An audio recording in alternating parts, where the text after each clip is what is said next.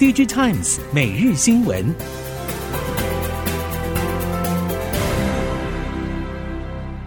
听众朋友们好，欢迎收听 DigiTimes 每日新闻，我是翁方月，现在为您提供今天的科技产业新闻重点。首先带您关心。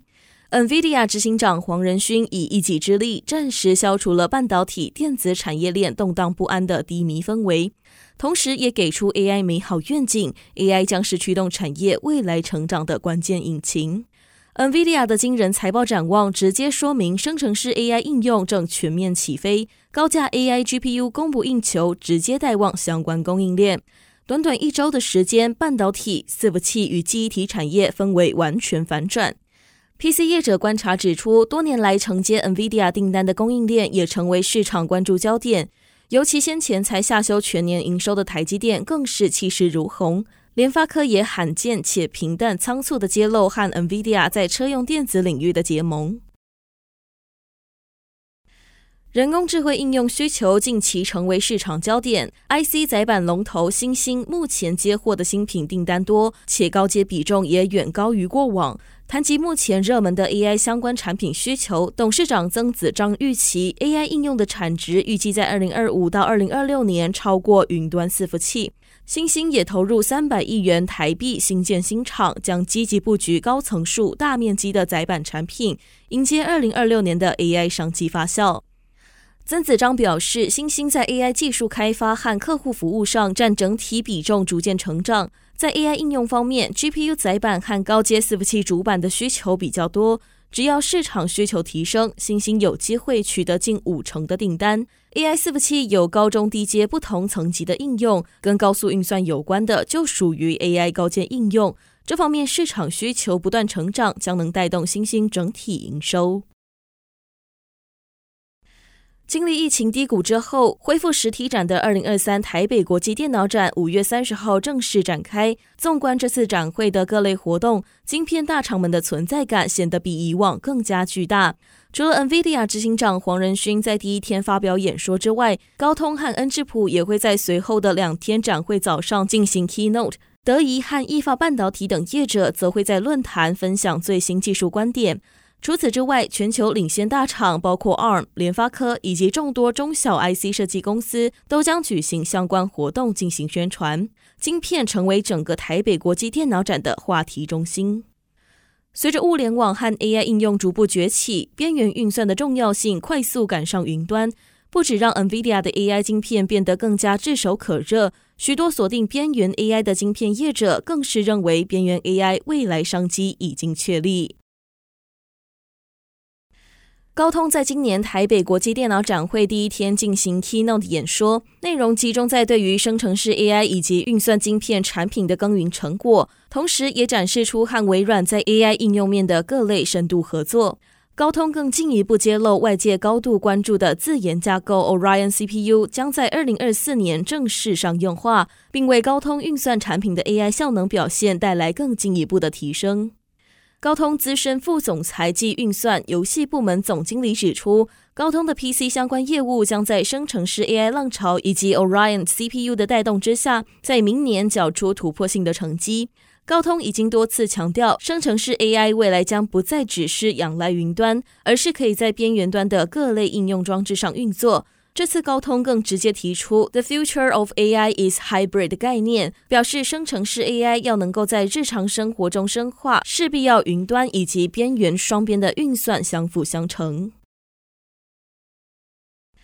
人工智慧热潮兴起，记忆体产业将受惠成长。相较于国际记忆体大厂积极布局高频宽记忆体，华邦电董事长焦佑军则看好 AI 将是下一个杀手级应用，并因应 AI 需求切入中阶运算力的市场商机，已经和将近十家 SOC 客户合作，采用 3D TSV DRAM 设计的客制化高频宽记忆体，将应用在 AI、HPC、边缘运算等领域，预计明年将搭配二十纳米 DRAM 制程进行量产。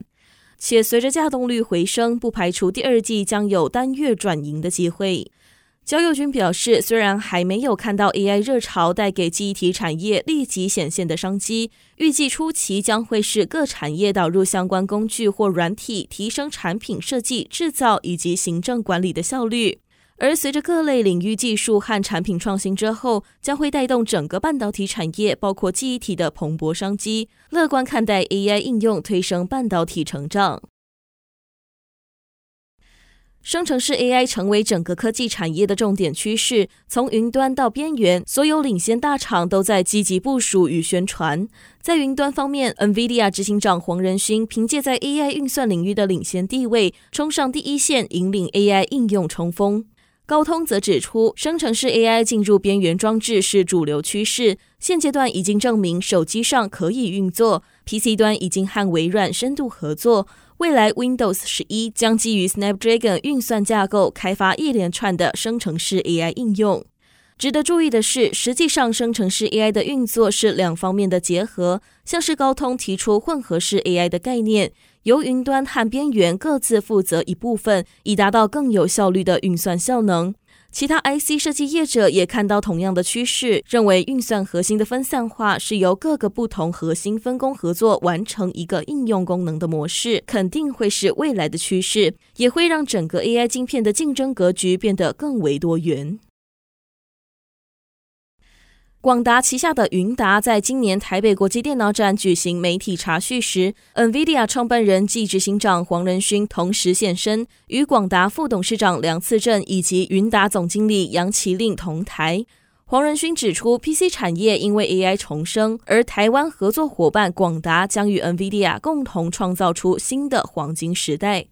广达旗下的云达总经理杨麒麟指出，去年 AI 伺服器营收占比已经达到五成，今年将更高，且大胆预估，明年在 AI 以及云端资料中心双动能下的成长会很恐怖。